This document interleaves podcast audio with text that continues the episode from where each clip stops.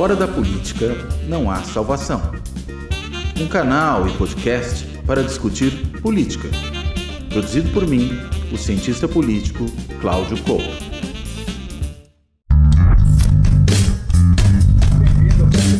pequeno atraso, mas vi que quem esperou até agora não, não, espera, não tem nada a perder, porque esse programa hoje está recheado aí de, de debates, discussões, vamos falar da Argentina, desses ataques no Rio de Janeiro da milícia, é, obviamente da, do conflito no Oriente Médio, temos vários assuntos aqui, esse é mais um Política na Veia, lembrando que é uma parceria da Carta Capital, da TV GG do Luiz Nassif, do Fora da Política Nossa Salvação do Cláudio Couto, estamos todos aqui já, Cláudio, Nassif, bem-vindos. É, bom dia, já. Bom dia, bom dia, bom dia, Nassif. Bom dia, pessoal. Bom dia, é isso. É, bom dia, moçada. Comecemos então aí pelo vamos, vamos, falar desse, na verdade, desse assunto mais urgente, esse que estourou aí. Nessa, de ontem para hoje, você teve aí 35 ataques de ônibus no Rio de Janeiro. É, isso por conta da, da morte do, do, Faustão, um miliciano que foi morto num, numa operação policial. É uma. É, queimar ônibus é uma coisa típica de São Paulo, Rio, basicamente de outras cidades também, mas muito usado por traficantes, às vezes por reclamações justas é, por conta da truculência policial, mas que foi adotado agora pelos milicianos.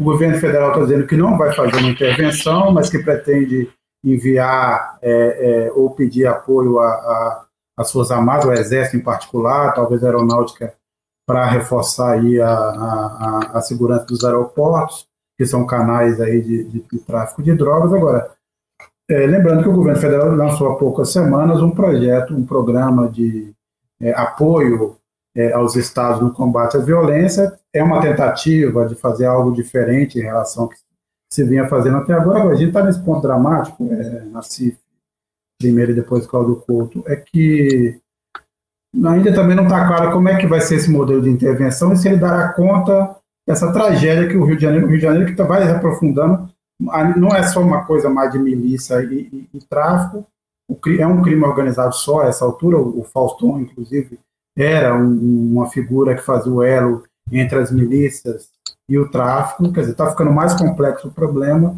mais violento, e até agora não se tem exatamente um, modelo capaz de enfrentar é, essa, essa, esse avanço da criminalidade no Rio Nacife. Eu só lembro aqui uma, uma declaração do Bolsonaro, candidato já, é, para, para, para o pânico da Jovem Pan. Tem gente que é favorável à milícia, que é a maneira que eles têm de, ser, de se ver livres da violência. Naquela região onde a milícia, a milícia é paga, não tem violência. E gostaria de lembrar também que o Bolsonaro afastou o superintendente da Polícia Federal do Rio de Janeiro, que tinha, alegando que era mau desempenho, o sujeito tinha o melhor desempenho de todas as superintendências da Polícia Federal. Ele afastou a fiscalização do porto de Itaguaí, que é por onde entra o contrabando de armas. Depois pegou a Polícia Rodoviária Federal, tirou de Itaguaí, colocou numa outra região. Depois tentou investir é, em Angra dos Reis, pra, até os, os filhos foram nos Emirados para tentar investir em Angra dos Reis, ao mesmo tempo que as milícias do, do, do, do, do Rio das Pedras é, começavam a ir para Angra dos Reis. Isso aí é uma herança direta do, do bolsonarismo agora é terrível, porque toda ação que entra de intervenção, quem sofre é a população civil. O Ministério Público Federal já, atuou, já agiu rapidamente aí para, para fiscalizar a ação. Ministério Público Federal, porque o Ministério Público do Rio de Janeiro, o estadual, não fiscaliza nada, não fiscaliza nada, é uma vergonha. Nem em São Paulo, a violência policial aqui é, então, digamos, é, o, Dino, o Flávio Dino agora falando em trabalho de inteligência, sabe qual é o angu aí? É, o nó que se formou, a inteligência localiza os chefões, daí mata ou prende os chefões. Daí, aquela milícia, que era uma, se reparte em várias, que são aquelas, aqueles grupos que disputam a hegemonia da milícia, que é o que está ocorrendo na Bahia e está ocorrendo no Rio de Janeiro. Né? Então, é enrolado. Em São Paulo, não ocorre porque tem um pacto entre, entre o governo de São Paulo e o PCC. Daí você fala, nós chegamos a um nível que para você conseguir paz, você tem que fazer um acordo com o crime organizado. O Brasil está numa situação quase irreversível aí de, de perda de controle do crime organizado. Né? Cláudio? É, na realidade, eu diria que mais que perda de controle, de controle total por parte do crime organizado em algumas situações, né? Essa que a gente vê no Rio, aí na Zona Oeste, torna isso muito claro. Né? Na realidade, a gente ouviu um discurso do governador ontem, do governador Cláudio Castro, tentando dar conta de que o Estado não se vergaria ao crime organizado, que o crime organizado não se imporia ao Estado. Já se impôs, né? Já se impôs. Então, é uma política que vem há muitos anos, mas que é uma política que basicamente atua de forma cosmética no combate a esse tipo de organização, inclusive porque é amplamente sabido, documentado por meio de estudos, por meio de reportagens, que há um imbricamento profundo entre essas organizações criminosas e o Estado. O Estado do Rio de Janeiro é um Estado tomado pelas milícias, é um Estado permeado pelas milícias. Né? As polícias civil e militar, particularmente a militar, mas a civil também, são contaminadas por essas milícias, até para pegar um caso recente, o assassino da Marielle, o executor do assassinato, não o mandante, o Rony Lessa, é um indivíduo que, oriundo do BOP, da Polícia Militar, chegou a ser, durante um tempo, um adido da Polícia Militar na Polícia Civil só para a gente dar uma, ter uma ideia de como esse negócio funcionava. E ao ser esse adido militar ali, né, esse adido de uma polícia dentro da outra, começou a estabelecer vínculos, laços, uma rede de relacionamentos para ele naquele lugar. Resultado disso, resultado é que ele conseguiu construir o, toda uma estrutura de autoproteção no âmbito da Polícia Civil que garantiu o funcionamento ali do escritório do crime, do qual ele era um dos principais membros, durante muito tempo. Agora, eu imagino que o Rony Lessa não seja caso único. A gente tem vários outros aí que também têm esse mesmo tipo de imbricamento. Né? E às vezes até chegando a outras instâncias. Basta lembrar daquela história de que quando se iniciava ali a investigação sobre a rachadinha do Flávio Bolsonaro, ele foi chamado para conversar na sede da Polícia Federal ali, em frente à sede, né, do lado de fora, do lado da rua, com um membro da Polícia Federal que lhe disse o que estava acontecendo para ele se precaver. Então você tem um imbricamento tão grande desses grupos criminosos do Rio de Janeiro, em particular dos milicianos, que agora se tornam, em muitos casos, narco-milicianos. Né, eles começam também a ocupar o espaço que antes era ocupado de forma exclusiva pelos narcotraficantes. Mas agora, além de tomar o território, tomam também os negócios dos narcotraficantes. Aquela imagem que essa fala mesmo que o Budacif lembrou aí do Bolsonaro, de um tempo atrás, de que onde tinha milícia não tinha crime, na verdade, como se a milícia já não fosse ela mesmo crime, né? Só para deixar isso bem registrado. Mas que, por exemplo, não tinha tráfico de drogas, isso já não é mais verdadeiro. Né? Tem tráfico de drogas também operado pela própria milícia. Então, isso só se resolve quando você atua num processo de investigação e de combate, enfrentando esses vínculos das milícias com o Estado. E, claro, isso vale para as milícias e vale para outros segmentos do, do, do, crime organizado, né? que tem aí os seus laços com o Estado, garante a sua proteção, mantém a soldo uma parte das forças policiais e se torna um problema praticamente insolúvel. É, o Rui Donato, os bolsonaros botavam as forças para dizer que milicianos não eram marginais, era um novo policiamento. Lembrar só que esses dias saiu uma reportagem que o, o, diretor da Polícia Civil do Rio de Janeiro foi condecorado por um deputado ligado às milícias, só para reforçar essa, esse, esse imbricamento. E só para lembrar aí que o Adriano da Nóbrega aí, que quando, quando precisou queima de arquivo aí, foi a polícia, foi a PM baiana que fez, certamente atendendo a um pedido aí das milícias cariocas. Sim. Aquela morte dele não tem nenhuma explicação a não ser queima de arquivo. Né? É, é Exato. Agora, você acha que a gente está, é, Couto e Nassif, a gente caminha para algo parecido com o que acontece é, no México, onde hoje você tem territórios que são do narcotráfico. Para entrar lá, o exército precisa fazer uma operação de guerra. Não é nem é, precisa entrar e matar e fazer. E, e quase sempre perde, né? Os últimos relatos do México são de ações militares onde os narcotraficantes acabam expulsando. Os, Sérgio, os Sérgio eu, tenho, eu tenho, ah. três pequenos casos. Eu estou fazendo uma fisioterapia de dentro hum. e vou, do, e vou do, numa clínica aí onde é uma mocinha que aplica lá os raios laser. Essa mocinha veio da favela. Daí conseguiu, graças a essa casa, se formar aí. Ela contando que na favela é, o pessoal não mexia nem com as meninas. Mexesse com meninas lá, você tinha a lei, a lei da favela, que, que tem pena de morte aí também.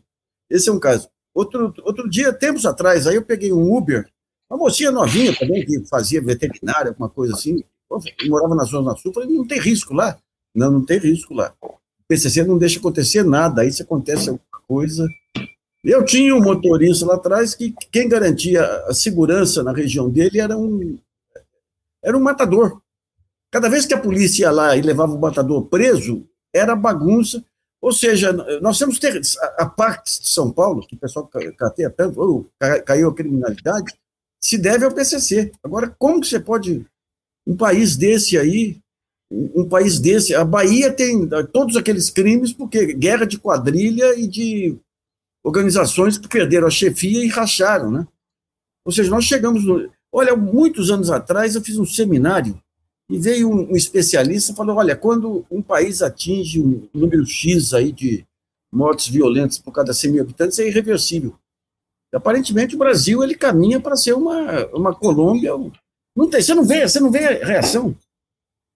Vai para o exército. O exército é aquela corrupção que foi o Braga Neto lá na, no Rio de Janeiro, com aquelas compras lá jamais justificadas aí, comprando é, espionagem, equipamento de espionagem de civil para o exército. Né? E, e, daí, quando você vê o governo, o governo não consegue se movimentar nem, nem, nem na Câmara, nem imagina nesses territórios minados aí. Né? É, um, é um quadro é um quadro muito complexo, muito complexo e quase irreversível. Né?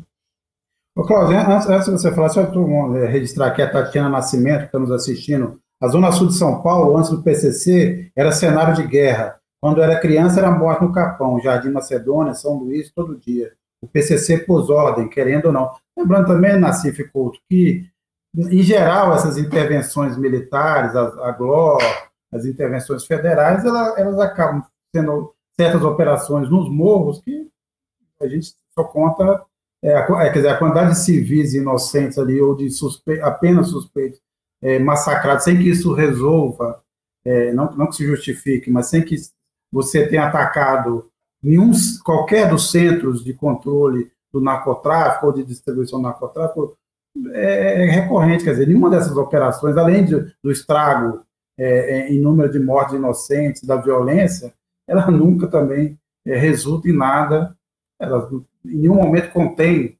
nenhum avanço da milícia ou do narcotráfico. Cláudio. Quer dizer, resulta, né? Resulta em desgraça para essas pessoas. É, digamos que essas áreas são, em boa medida, uma grande faixa de Gaza, né? Porque a gente o que vê nesses casos sempre é a força bruta, né? a força armada oficial, entrando ali sob pretexto de punir um grupo específico e acaba punindo a população de modo geral. Né? É isso que a gente vê recorrentemente, né? assassinando pessoas que não têm nada a ver com o crime, pessoas que, inclusive, cometeram crimes muitas vezes pequenos, insignificantes, até cumpriram pena e que são assassinadas pela polícia, porque simplesmente a polícia está querendo se vingar coletivamente de algum tipo de evento, está querendo fazer uma punição coletiva por conta da presença naquele lugar do crime organizado. Agora, eu acho que isso vale muito quando a gente vê essas operações de entrada, né? Quando quando a gente. Veja o que aconteceu no Guarujá, agora recentemente, né? A gente fala muito do Rio de Janeiro, mas o que ocorreu no Guarujá foi exatamente isso: uma operação vingança, em que se entrou ali matando a torto e a direito para punir a população local pelo fato de que alguém, naquele lugar, atirou num policial. Foi isso que se fez. Né? E aí a polícia, na verdade, comete crimes ainda mais graves do que aqueles que foram cometidos anteriormente. Agora, em regiões onde essa coisa não acontece, o crime organizado, muitas vezes até por conta de manter certa tranquilidade no rumo dos negócios, ele mantém uma certa paz local ele estabelece uma ordem que ali no seu território não se rouba, ali na sua, no seu território não se produz qualquer tipo de, de violência que possa atrair a polícia para aquele lugar, que possa atrair investigações e que possa perturbar a tranquilidade, que é um instrumento importante para que esse grupo criminoso que ali se esconde, que ele possa tocar seus negócios em frente sem ter que se preocupar com problemas paralelos, né? É isso que acaba acontecendo. Então, esses relatos aí que o próprio Nassif trouxe antes, das pessoas com quem falou, que relataram a situação nos seus bairros, é, é disso que se trata. Né? E o Estado é profundamente ineficiente. Né? Ele trata, não com inteligência, mas com força bruta esse tipo de situação. É claro que há situações no limite em que o Estado precisa empreender a força, mas há muita situação em que ele precisaria fazer investigação, descobrir quem são os cabeças desse negócio, é, estabelecer a rota do dinheiro, né, chegar àqueles que são muitas vezes operadores financeiros desses grupos e que talvez nem estejam naqueles lugares onde a polícia entra arrepiando, né, mas a gente vê muito pouco disso, inclusive porque é um baixo investimento, né? Na Polícia Civil, por exemplo, para que ela faça investigação. Então, nós temos um número imenso de casos simplesmente não resolvidos. O número de assassinatos no Brasil que não é resolvido é um número imenso. E isso, evidentemente, faz com que o crime continua engraçando. É preciso, na verdade, mudar a estratégia da segurança, focar mais nesse trabalho de investigação, de inteligência, de sufocamento financeiro dessas organizações criminosas, do que nesse ato de sair simplesmente matando quem está na ponta, ou às vezes nem está na ponta do crime, está simplesmente próximo a essa ponta. É. Agora, o... Falar em inteligência, queria entrar aqui num, assunto que acaba tendo alguma relação, que o Nassif acabou se citando que é justamente essa aquisição do, é, do sistema israelense de espionagem, que é usado pela BIM, e aí o Exército também usou, não quer dar informação a respeito, mas queria ouvir você sobre esse novo é, momento assim, tenso e, e, e, vamos dizer, essa guerra que se dá agora nos bastidores é, do sistema de segurança brasileiro. Né? Você tem a Polícia Federal investigando a BIM, isso, isso acaba batendo nas Forças Armadas, é, o que, que, você acha, Nassif e Couto, é, cada um aí, começando pelo Nassif, o que, que vai ser resultado dessa história? É, você, quando você pega as Forças Armadas, você pega essa questão da, da, da, da espionagem da, da, da ABIN, né, nesse período todo aí, foi uma espionagem utilizada exclusivamente para, para a questão política. Foi para a questão política, aí não teve, não teve outra, você tem um cara, uma questão que transcende tudo isso aí, que é a lei de drogas. A lei de drogas, ela, ela criou um, um, vício insanável aí. Porque a polícia militar, ela não pode fazer prisão. Então, a única prisão é em flagrante. Então, a maneira dela se miscuir nessa área é prender quem? É o radinho, é prender o cara que tem 5 gramas, 6 gramas. E o sistema de justiça está inteiramente contaminado pelo punitivismo em cima desse pessoal. Você, vai ver, você vai ver quando você pega o, o, Superior Tribunal de Justiça, é, aí o que vai de caso lá, o cara é encontrado com 10 gramas, 15 gramas, e tudo prisão, prisão, prisão, prisão, prisão. E a prisão é justamente onde se dá o aliciamento do preso pelas organizações criminosas. Seja por uma questão de sobrevivência, seja porque as organizações criminosas criaram sistemas de apoio às famílias de presos. Né? Então, digamos, é uma ausência total de Estado. Enquanto isso ocorre aí, nós temos lá o Roberto Campos falando que tem que aumentar juros, porque tem inflação aí, você vê o Haddad falando que tem que. Ou seja, você tem esse país formal, institucional, de mercado, ele está completamente fora do que é o Brasil real. Você tem uma avalanche vindo pela frente do crime organizado aí, da, da, da violência difusa, já está batendo na porta aqui, aqui, na minha rua aqui agora já tem é, grupos de WhatsApp, que tem todo domingo tem assalto. Agora está começando a chegar nas regiões é, fora da periferia, né? Mas é uma cegueira total, porque qualquer política de segurança demanda você ter política social, você ter política de acolhimento e, e política de emprego. Por que, que o cara vai para o crime? Porque não tem emprego no setor formal. Isso aí, e a questão do desenvolvimento está por trás de tudo isso, ou seja, a economia perpassa tudo isso. Mas desenvolvimento aqui não, você está preso àquela armadilha, não, tem que ter políticas de austeridade. Algo que está sendo desmascarado no mundo inteirinho, e o Lula repete agora a mesma coisa que ele fez em 2003, que é continuar dando é, o modelo de financiarização. Na época deu sorte, porque deu boom de commodities, mas continua a mesma coisa. Você tem o iceberg na, já à vista aí, rapaz, e o país inteiro discutindo, não, não, é meta inflacionária, é, não, não pode, não pode reduzir as taxas do BNDES, porque senão dá, dá desequilíbrio fiscal, se der desequilíbrio fiscal, meu Deus do céu, olha, isso aí é, é, é de uma, é de, é de uma, é de uma falta de, de objetividade, é, é uma fantasia que se criou aí nesse mercado, e o mundo real está esse.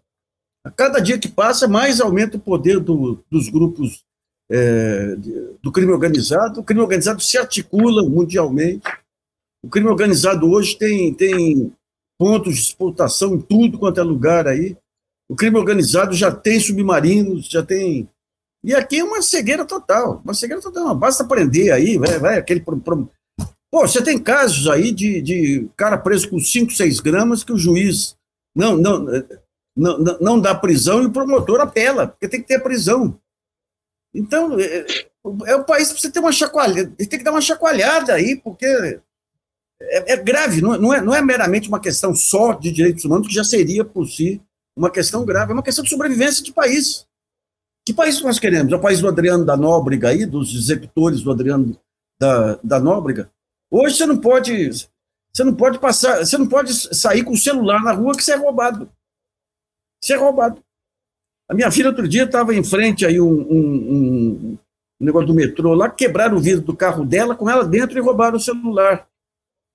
Então, digamos, você tem esses ecos que chegam até a classe média, mas você tem é por, é por, é por baixo uma avalanche que está vindo aí. Esse episódio do Rio aí, vingança. Não, e esse negócio da, da, da vingança, quando você vê essa vingança que teve no Guarujá aí, o que, que aconteceu com esses assassinos da PM? Na Bahia, um cara matou um PM lá, mataram sete, sete pessoas da família. Daí você não tem poder judiciário. Você não tem Ministério Público como supervisor é, da, da, da, da polícia. E a polícia, quando você tem a polícia militar aqui, quando você tem é, é, oficiais que são contra a violência, aí vem o governador e fala: não, bandido tem que matar. Então, olha, gente, para mim, hoje é o, é o, problema mais grave que você tem, inclusive, como sobrevivência de país aí, de nação. Outro. Não, eu concordo. Eu acho que é isso mesmo que o, que o Nassif está falando. E quem está, enfim, em posições mais privilegiadas na sociedade, setores das classes mais média e alta, é, percebe só uma franja disso. Né? E essa franja aí dos pequenos roubos, essa franja do assalto celular, volta e meia você tem um arrastão num edifício é, é, de classe média, alguma coisa assim. Agora, é, não, não, chega aos pés né, do que é a violência que graça na camada mais baixa da sociedade, né? no camada de mais baixa renda, naqueles que são né, os, os desprivilegiados dessas condições. Então, na verdade, a gente vive né, numa sociedade profundamente violenta. Parte dessa violência é perpetrada pelo próprio Estado, como a gente já dizia, de novo, lembrar dessas ações de vingança das polícias militares Brasil afora é uma demonstração disso, né, da impunidade que existe aí, do silêncio né, que se trava, inclusive no âmbito do Ministério Público, no âmbito judiciário, sobre esse tipo de coisa. Volta e meia você tem um promotor, um juiz mais corajoso ali que toma uma providência, mas no geral, há um grande silêncio. Né? A própria imprensa trata disso, às vezes, no imediato e depois silencia, e há outros setores que, inclusive, elogiam a ação da PM quando ela sai matando as pessoas. Então, é uma situação de barbárie em que a gente vive. O que faz com que aquilo que volta e meia eu escuto ainda, por incrível que pareça, de algumas pessoas, ah, é que o brasileiro é um povo pacífico. Pacífico nada. O brasileiro é um povo de uma violência profunda. É um país que não se envolve em guerra com seus vizinhos, mas se envolve numa guerra interna, uma guerra civil não declarada, quase todos os dias. Né? E isso, insisto, não atinge de forma equânime os diferentes segmentos da sociedade. Né? Agora, na hora que alguém de uma camada mais é, é, alta de renda sofre uma violência mais séria, ah, pronto, isso vira um evento de grande repercussão, isso sai em, em vários órgãos de imprensa, produz comoção, produz manifestação, aí aparece algum parlamentar querendo propor algum tipo de medida em relação àquele tipo de violência, que evidentemente não vai sanar aquela violência e nem vai resolver os vários problemas, mas é nessa sociedade que a gente vive. Né? Ou, como dizia o falecido José Murilo de Carvalho, né? uma sociedade que, mesmo quando o Estado assegurou já certos direitos sociais, né, por meio aí da saúde, por meio da educação, não assegurou direitos civis básicos, ou seja, a possibilidade de preservar a própria vida para uma parcela da sociedade. É isso que não está ao alcance. Eu acho que de qualquer forma tudo piorou, e, quer dizer assim, esse cenário no Brasil já se decorre há muito tempo, mas essa contaminação, como disse o Nassif é, do bolsonarismo nesses anos, que acabou, ali de tudo, transformando em, em é, instituições que já não eram lá grande coisa, mas agora são totalmente disfuncionais, que é a BIM, o GSI, as Forças Armadas. Quer dizer, isso tudo faz, é, completa esse, esse cenário trágico, e aí você não tem onde recorrer, quem é que vai, onde é que está a capacidade de inteligência e de preparo para enfrentar isso depois? Hum. Não existe mais no Brasil. É, e daí dá, um, dá uma dor de barriga aí. A gente tem uma figura, uma figura com dimensão nacional, dimensão internacional, que é o Lula. O, o, grande, o último grande feito do Lula foi sair da prisão e salvar o Brasil do, do bolsonarismo aí, provisoriamente. Só que quando você vê daqui para diante, o que, que se tem pela frente, eu, francamente, eu não vejo, não vejo a, a disposição do Lula, até pode ser que depois aí da operação aí ele. Mas eu não vejo um governo ainda que conseguiu definir um projeto de união nacional que consiga manter ao menos unido aí aquele leque em defesa da democracia que se formou para enfrentar Bolsonaro. Você tá, é, tá, é um governo, e não apenas devido aí a, a, aos ministros do Centrão, mas é um governo desconjuntado, você não vê ainda. Louco para dar certo aí, torcendo para dar certo aí. Vamos ver se o Lula voltando agora. E daí você tem. Você pega esse caso aí do Roberto Campos Neto, gente. O cara é nítido que o negócio dele aí é inviabilizar qualquer governo Lula para abrir espaço para o Tarcísio de Freitas. A maneira, a estratégia com que foi adotada aí para do Haddad tentar usar, tentar usar racionalidade com é, amizade, aproximou ele do Lula. É, ontem o Haddad anuncia aí um, um, projeto até interessante de atração de capital interno para barateamento da, da, do financiamento, permitindo ao BNDES captar sem risco cambial e emprestar mais barato, hoje já entra o Campos Neto diz, não, o dinheiro hum. fora está... As, as grandes empresas americanas conseguem dinheiro só a 8,7%, que é mentira, mentira, mentira. Ou seja, a economia que seria o caminho para você recuperar, porque com a economia você tem melhoria do bem-estar, você tem emprego, oferece um emprego alternativo ao, ao, ao, ao tráfico, conhece, é, consegue se fortalecer perante o Congresso. Não, vamos deixar aí o, é, tentar montar um esquema para em dois anos aí a taxa Selic cair abaixo de, de 10%, quando já não tiver chance de, de recuperar a economia e salvar para as eleições de 2004, 2024, 2026. Então, eu vou te falar, rapaz, é uma, é uma sinuca de bico é uma sinuca de bico tremenda. E daí, com esse, essa falência total das instituições, a gente só vê só um governo forte para dar certo. E a única alternativa de governo forte não é governo racional, não é forte pela racionalidade. É, é, é abrir espaço para a irracionalidade aí dessas, desses malucos aí que já.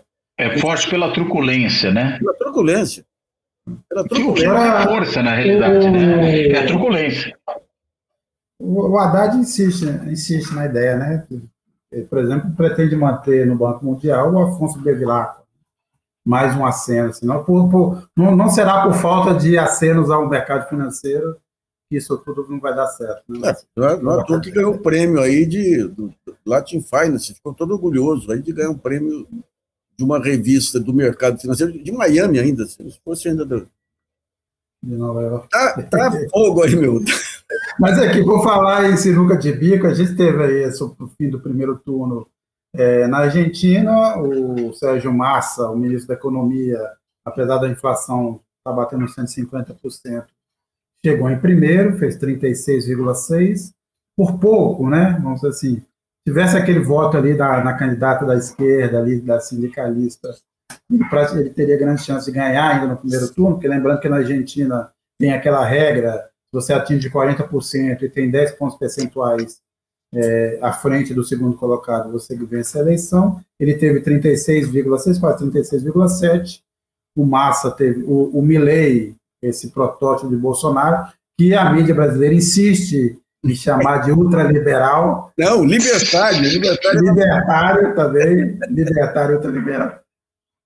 E mais esse protótipo de Bolsonaro, acabou com 30%, e a Patrícia Buriti, que é assim, é, é uma, leva uma crise para o buraco, 24% ela teve, e é um, um, fenômeno um pouco parecido com o que aconteceu aqui com o esfacelamento do PSDB.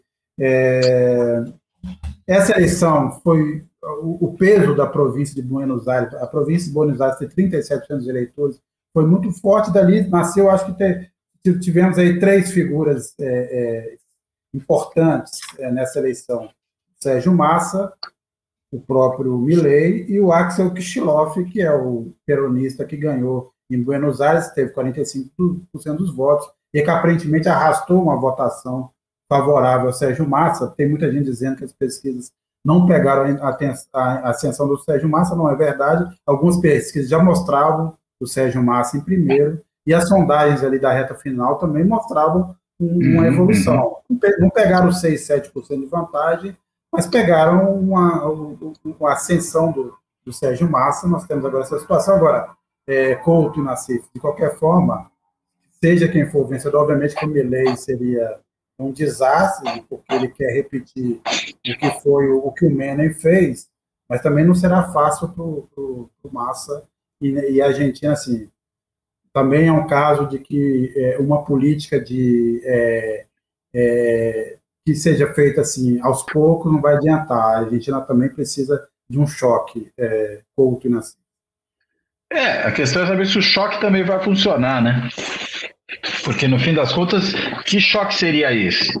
Né? A Argentina vive numa situação tão confusa, né, de tanta é, desorganização da sua economia, que talvez eu não sei até que ponto um choque vai conseguir resolver isso, vai organizar melhor essa, essa economia. Acho que até o fato do Massa já estar né, no Ministério da Economia, de poder dar uma certa continuidade a algumas políticas que possa ter iniciado né, no seu governo, nesse governo atual, né, do qual ele participa, eh, e possa, dando continuidade a elas, corrigir o rumo da economia argentina, talvez de forma um pouco mais gradativa, talvez seja por aí que a coisa se resolva. Eu, sinceramente, sou muito pessimista aí com, com relação à possibilidade desses choques. Né? Acho que a gente tem, inclusive no próprio Brasil, uma larga experiência aí de choques que vinham, produziam um efeito imediato e rapidamente a gente tinha um retorno a uma situação muito complicada depois. Né? Os vários planos que vinham com pacotões, com choques ao longo da nossa história inflacionária, se a gente considerar assim, tiveram esse efeito. Na verdade, um dos, um dos pontos positivos né, de, que teve o plano real é que ele não foi um choque, né? Ele foi um processo gradativo de transição. Pode ter tido vários outros problemas depois, né? Inclusive relacionados sobretudo à questão do câmbio. Aí, se a gente for olhar para esse, esse, essa questão em particular e relacionada à questão do câmbio, a questão da taxa de juros exorbitante que se manteve durante tanto tempo, mas a implantação do plano propriamente dito para conter inércia inflacionária foi muito bem sucedida porque justamente não ocorreu na base do choque, né? ocorreu na base de uma acomodação com relação ao próprio funcionamento da economia. E acho que talvez o que se deva tentar na Argentina seja algo assim. A própria questão da paridade cambial que a Argentina adotou lá no período Menem acabou se mostrando não só insustentável, como desastrosa, né? Mais a médio prazo. Veja o que aconteceu com a Argentina depois da desvalorização do real no Brasil. Né? A Argentina ficou sem divisas por conta da, da, da do desbalanço aí na, na, na, no, no, comércio, importação e exportação com o Brasil, e a gente arrebentou um ano e meio depois. Né? Ou seja, ficou impossível. Né? O Della Rua teve que sair correndo né, de helicóptero por cima da Casa Rosada, porque a população queria sua cabeça naquele momento. O país ficou assim, é, acéfalo, né? porque o vice-presidente já havia renunciado, né, o Tchatcho Álvares, de uma forma um tanto quanto surpreendente, na hora que o presidente precisou renunciar também, não tinha vice-presidente. E aí foi aquela confusão até que o Dualdi assumisse e tivesse ali uma saída até relativamente positiva né, do cenário de crise que recebeu. Agora, nesse momento, a Argentina volta à crise. Né? Parece que a, a crise é a situação crônica da Argentina. A exceção é quando não há crise. É, e eu acho que o Massa vai se ver diante, caso né, venha a ganhar, diante desse desafio. Se por acaso não for ele for o Milley, bem, aí esquece, que aí é o desastre. Né? Aí a Argentina caminha para um, um suicídio econômico e político, não há muito o que dizer. É, e só para tocar num ponto aí que vocês mencionaram, né, essa maneira como o Milley é mencionado por parte da grande imprensa, libertário né, ou ultraliberal, É, ultra ele é mesmo, né? É, é interessante que até no noticiário em espanhol, geralmente é como ultra que ele aparece designado, né? né? O ultra Milley, né? O ultra no sentido de ser um extremista, né? Que é o, é o termo que muitas vezes se usa ali no, no, no, no, no, linguajar espanhol para se referir a esses, a esses ultra-radicais, vamos colocar assim. E nesse sentido, a concepção dele de liberalismo econômico é tão tosca e tão torpe que pode ser chamado de ultraliberal no pior sentido que o termo emprega, né? O libertariano, né, para pegar aí uma tradução meio literal, né, da expressão em inglês, né, os libertarians, né, que são esses caras que são os anarcocapitalistas, né, como ele próprio se autodefine. É, não sei o quanto ele é um anarcocapitalista com estofo, mas é, que ele tenta se colocar dessa maneira, tenta. De qualquer jeito, é, é, é, é uma loucura. Né? É uma loucura, é alguma coisa insustentável, tanto que nenhum país se atreveu a adotar qualquer coisa parecida com isso, né? e os que talvez chegaram ali um pouco perto terminaram mal. Estou né? pensando aqui no caso da Finlândia, que a gente viu como é que terminou ali em 2008. Né? Foi um desastre completo, depois uma grande desregulamentação. Me parece que a Argentina, se optar por esse caminho, aí é que vai para autodissolução, para anomia total mesmo. É. É, um ponto, um ponto central é o seguinte, a crise da Argentina é uma, uma crise de falta, de falta de dólares. Aliás, eu peguei aqui quem são os países que dolarizaram a sua economia.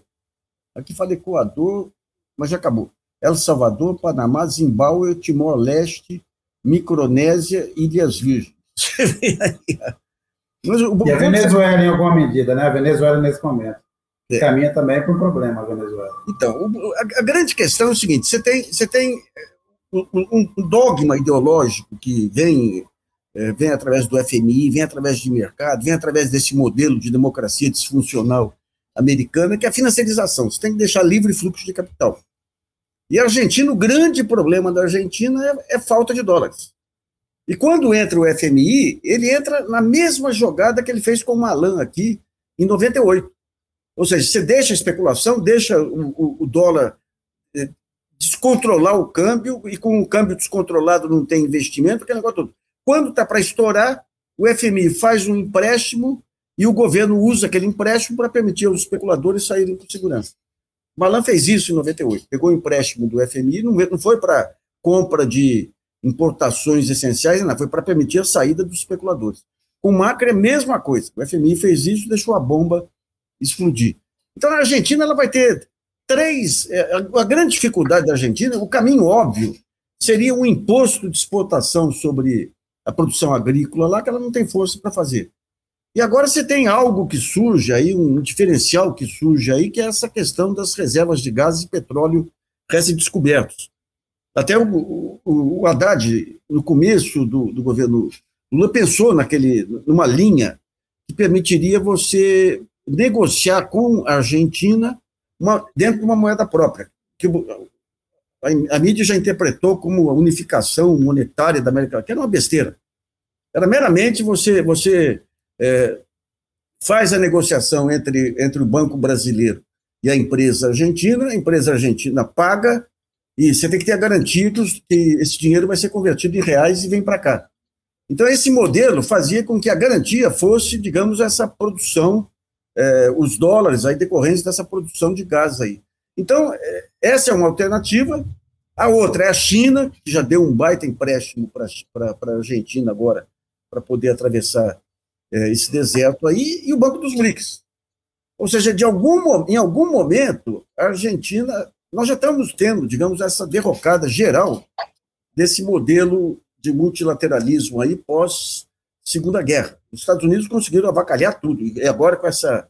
Você vê o mundo pegando fogo, aí uma crise é, é, monetária mundial avançando, e o Biden só pensa na guerra. Os Estados Unidos perderam a dimensão, a dimensão de grande articulador, grande articulador do capitalismo. E a própria financiarização da economia americana tirou o seu dinamismo. E o FMI deixou de ser o, o, o emprestador em última instância.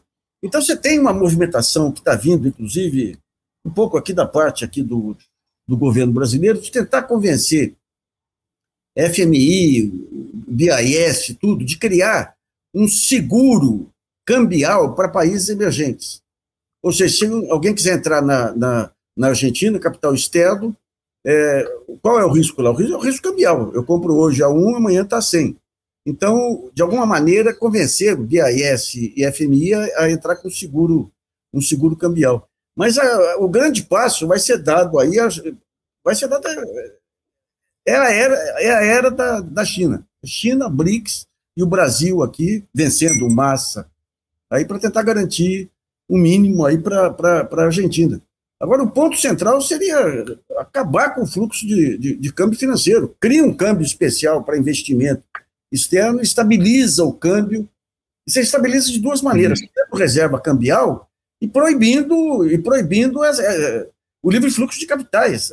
São coisas óbvias, mas óbvias. Desde os anos 90, desde que veio a, é, o plano real, depois o plano real ainda segurava, desde que veio as metas inflacionárias do Amino Fraga, que é nítido que toda crise que você tem no Brasil é crise cambial, vem do câmbio. É o câmbio que estimula a inflação. O Lula ainda conseguiu reverter um pouquinho com reservas cambiais mais fortes aí, mas vai ter que chegar esse momento. Você pega investimento no Brasil, tudo aquilo que o, que o, que o Temer fez aí com apoio do Pércio Arida, dos economistas aí, aumentar juros, do, é, reduzir tributos, é, criar um ambiente econômico favorável, o que, que aconteceu? A Ford saiu do Brasil, as grandes multinacionais saíram do Brasil porque matou o mercado interno de um lado, de outro lado você passou a ter uma instabilidade cambial a qualquer momento aí. Mas isso aí significa romper com dogmas aí, que repito mais uma vez, o Lula é o maior pacificador que já veio para esse país, uma figura da história, mas não é estadista naquele sentido clássico, do cara que, que consegue mudar o Estado é, de uma direção errada para uma direção correta. Bem, a gente está recebendo várias mensagens aqui. Mensagem do Carlos Almeida. Foi um alívio, pergunta, foi um alívio para os peronistas? Em certa medida foi, mas é, quando você olha as bancadas, tanto no Senado quanto na Câmara, também ficaram abaixo é, do que os peronistas tinham. Você teve essa vitória é, em Buenos Aires, mas o Milei ganhou em várias regiões. Não, foi, não, não, é, uma, não é uma grande safra para os peronistas, mas é, saiu massa na frente. Aí a gente tem algumas, a Poliana Oliveira e o J. Fonseca. Primeiro a Poliana Oliveira. Vamos ver o segundo turno. Tenho receio do Milei conseguir virar com os votos da Patrícia Buriti, que ficou em terceiro. O J. Fonseca. Não é bom cantar vitória antes da conclusão. Sim, tem esse, esse grande risco. Essas contas ainda vão ser feitas, precisa sair também as primeiras pesquisas do segundo turno para ver como, como vai acontecer, mas dentro do, desse, dessa direita macrista, há um racho também. Não há, não está uma unanimidade. Então, é, nesse momento, estão lavando roupa suja, tentando entender de quem é a culpa né, por ter ficado em terceiro lugar, e talvez você não tenha essa unidade capaz de transferir esse voto. Também você não sabe se todo eleitor é, desse grupo macrista irá embarcar no Milê, embora a Patrícia já tenha dito que não, já declarou que não vai apoiar o Massa, é contra o populismo e acenando para o Milei. É, o Rafael de Souza Pinheiro diz que o maluco anarcocapitalista quer levar o Paulo Guedes para ministro da Economia. Vale-me Deus. Eu acho que o Paulo Guedes. Consegue ser mais louco que o Paulo Guedes, viu? É, eu acho que o Paulo Guedes, aliás, o Paulo Guedes é uma ótima figura, assim. Governos é, é, é, é de extrema direita é, irracionais no mundo. Você tem um ministro universal, Paulo Guedes, pode levar o Paulo Guedes. Lá, Hungria, pode levar o Paulo Guedes. Aí, aliás, aliás, vamos parar com essa história de falar que o Bolsonaro não faz nada certo pela humanidade. Aí, o apoio dele ao Milei foi fundamental para salvar a Argentina dessa. É, a gente, a gente teve também a, a, a, participação do Eduardo Bolsonaro, quer dizer, aquela rápida participação em que ele foi cortado defendendo armas e levou um esbregue na televisão. É, o, o Strauss, incrível. Até o, tre, até o trejeito do Milley é imitação pura do Bolsonaro e do Trump, tudo igual. Uma bestialidade que funciona em muita gente. Agora, eu, eu queria levantar um ponto assim. Eu acho que, é, é, é vamos dizer assim, o, o, a, o aparecimento do Milley ele tem uma, uma fundamentação mais é, é, é, forte do que o Bolsonaro. Eu, eu me explico aqui. Sim. Bolsonaro é a criação de um processo que foi a gente sabe tudo o que aconteceu, quer dizer, da manipulação que aconteceu. O lavajatismo, a Lava Jato, a gente sabe tudo que, o que foi a Lava Jato, como ela foi uma operação montada para ter essa interferência política, o impeachment da Dilma, a prisão do Lula, é, é, a formação do partido militar e a forma como o Bolsonaro foi financiado por, por muito dinheiro, inclusive externo, para ganhar. Na Argentina, não, como vocês têm tanto, tanto quanto o Cláudio Couto quanto o Nassif falaram, é fruto de quase 40 anos é, de uma tragédia uhum. repetida. Né? Vamos lembrar que o grande momento da Argentina, que depois que prenunciou toda essa, essa desgraça, é, a Argentina foi aquele momento da dolarização inicial. Não sei se você lembra da velha piada, é, o argentino que vinha passar férias em Florianópolis. Perguntando quanto é que é essa casa, ou quanto é que é esse carro? Da Midos, né? Durou alguns meses, depois veio toda a tragédia, veio a crise brasileira, a crise russa, acabou o dólar, o curralito, e aí você tem uma sucessão que, inclusive, lembremos aqui, foi gerou, é, se tem uma, alguma coisa positiva desse, desse, desse processo triste, uma safra de filmes é, geniais é, argentinos, todos explicando essa crise argentina. Vamos desde o uhum. Nove Rainhas até o pai da noiva, é, o, o abraço partido, o filho da noiva, abraço partido, quer dizer, todos que de alguma forma têm essa crise é, de fundo. Então, o Milley é fruto de uma insatisfação que nem o peronismo, nem a oposição conseguiram é, lidar com, com o tempo. Agora, é esse, esse problema que o Nassif está falando, quer dizer, a gente não tem moeda nesse momento. Então, uhum, uhum. É, não, sei, não sei como Massa realmente vai conseguir. Levar do jeito que está levando, vai resultar daqui a quatro anos em, outra, em outro desastre. É, agora, aqui uma pergunta, vamos dizer assim, de, de, de, de para de Ná. Mãe de Ná, Cláudio Couto, mãe de Nascimento. Vocês acham que dá o quê? Milley ou Massa? Olha, acho primeiro, né? É, é, até alguém aí comentou, né, sobre essa questão dos votos da, da Burit, que poderiam ir todos para o Milley. É, acho que não vai ser tão simples assim. E aí eu estou pensando em alguns pontos. Quem seriam os eleitores da Burit? Claro, você tem ali eleitores que são de uma direita brava, mas que optaram por não votar no Milley justamente porque talvez o tenham considerado maluco demais, né? E precisa ver se vão continuar a considerá-lo maluco demais, né? E caso o façam, não quer dizer que vão necessariamente para ele. Podem ser votos que, mesmo não indo para o peronismo, podem ser votos que, por exemplo, sejam anulados, só para a gente né, imaginar aqui uma situação, né, na recusa dos dois, esse eleitor anula o voto, o voto em branco ou se abstém, né, porque é possível se abster também, no caso da eleição argentina. Além disso, é, inclusive já houve declarações nesse sentido, esse, esse eh, Juntos pelo, pela Mudança, né, o Juntos pelo Câmbio que, que, que tem lá na, na Argentina, é uma grande frente que junta da direita ao centro, né? E o centro inclui aí o, o Partido Radical Argentino, né, que é um partido tradicional, que né, perfilou aí ao lado dos peronistas durante muito tempo, venceu as primeiras eleições argentinas depois da, da redemocratização. Né? E o Partido uh, Radical, União Cívica Radical, já tem algumas das suas lideranças declarando apoio ao Massa. Né? Inclusive o Jorge é, Alfonsin, que é o filho né, do Raul Alfonsin, que foi primeiro presidente depois da ditadura argentina, que falou já que há muito mais afinidade entre as posições da União Cívica Radical e é, do, do, do, do, Massa do que existe com o Milley, evidentemente. É, então, eu acredito que você vai ter uma parte de votos que a gente poderia chamar de votos racionais, que vão, mesmo que sejam votos de gente que faz oposição ao peronismo, talvez venha a fazer oposição ao governo Massa, caso ele venha a ser eleito, que tendem a migrar para ele. Né? Eu já tenho lá minhas dúvidas do quanto desses votos vão migrar para o para o Milley. Agora, claro, eu estou falando aqui, num primeiro momento, de lideranças políticas. Né? Precisa ver o quanto a população vai atrás disso. Mas entendo eu que uma parte desse eleitorado, que justamente já não votou no Milley no primeiro turno por temor do que ele possa significar, da, da, da completa sandice das suas posições, da sua própria figura, né? É uma figura insana.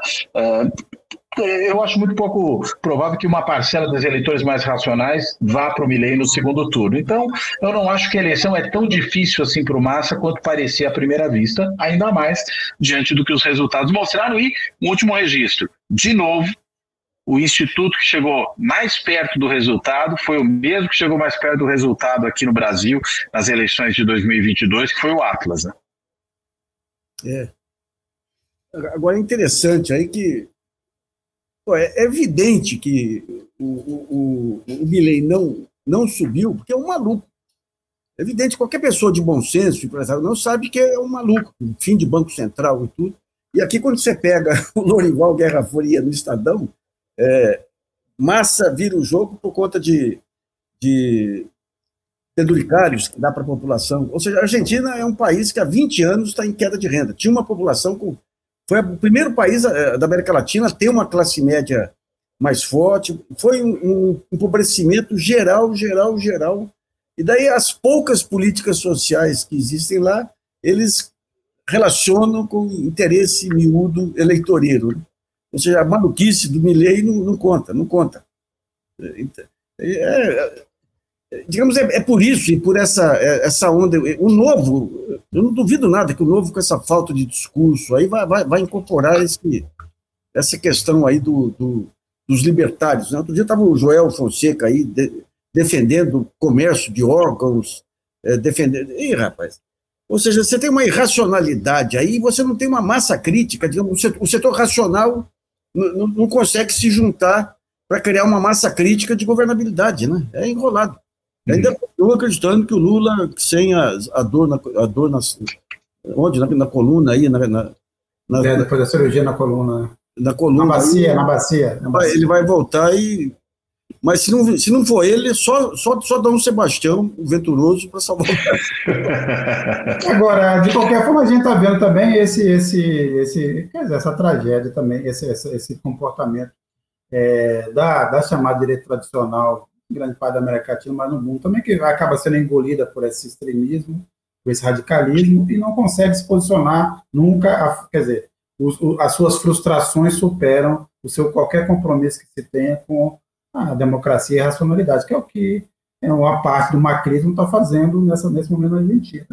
Quer dizer, apostando no desastre para ver se corre, sem entender que não corre nada. Eles, eles precisavam olhar, como o Milei precisava ter olhado a experiência do Bolsonaro aqui, o, o, Juntos pelo Câmbio devia ter olhado a experiência do PSDB, que quer o que no fim se esfacelou, que acabou. Foi, foi, foi essa ilha, arrastou consigo qualquer é, projeto é, que possa ter uma, uma, Se bem que o PSDB já há muito tempo já não tinha um projeto, mas assim se apresentava, tinham lá os seus intelectuais e tal. E o que que esse, essa chamada direita tradicional sobrou? Sobrou é a máquina de, de, de, de controle do centrão. Nós temos o centrão aí e a sua fome é, de poder. Mas esse é o máximo que a gente chega para ter uma, uma direita institucional, digamos assim, um, uma, uma força que se diferencia, mas também se alia ao, a, ao extremismo de direita. Mas o fato é que eles estão lá.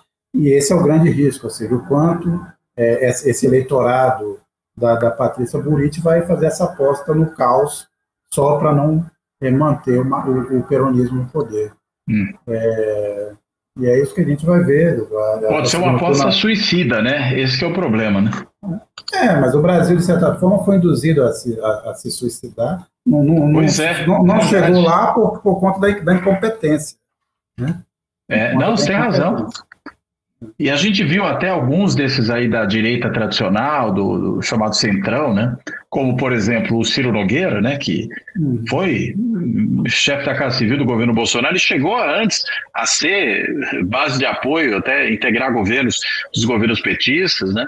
Agora tecendo loas ao Milei nessa última campanha. Então veja o grau de maluquice a que se chega, né? Quer dizer, gente que passou aí é, mais do que só por oportunismo pelo bolsonarismo, acabou se radicalizando mesmo, né? Então é um centrão radicalizado. Isso pode, claro, de alguma forma acabar se verificando de algum, na Argentina, né? E você ter esse tipo de suicídio coletivo. Ontem, ontem eu estava vendo aí um, no Facebook aquele assessor do Fernando Henrique, é o cara que ia pegar, pegar as encomendas, o Chico Graziano. Eu sou a favor do Milei, antes do Milei do que essa esquerda corrupta, ou seja, os limites para a imbecilidade ainda não foram atingidos. Não, não, não. Lembrar que a gente teve aqui o Estadão, aqui a, a escolha difícil, se a gente acompanha, por exemplo, a cobertura do La Nación, por exemplo, que é o grande, é, o jornal mais tradicional, com mais poder na Argentina também. Mais conservador, tá, tá né? por aí, tá por aí, né? Tá, tá beirando aí a escolha Sim. difícil. É. Lembrando que o segundo turno é no dia 19 de novembro, então temos aí um mês É, massa precisa manter essa, essa, essa, votação e aí você ver onde agora ele consegue expandir é, esse hum. eleitorado. O Milei está fazendo os seus acenos lá para o macrismo e vamos ver também o que, que acontece. É, Nacife Couto, é, bem, obrigado aí por mais um programa, vamos acompanhar esses, os acontecimentos, também agradeço quem esteve com a gente até agora e, bem, até a próxima, até semana que vem. Nacife Couto, abraço. Abraço, pessoal. Até a próxima, gente. Um abraço aí. Até a próxima. Fora da política não há salvação. Um canal e podcast para discutir política. Produzido por mim, o cientista político Cláudio Couto.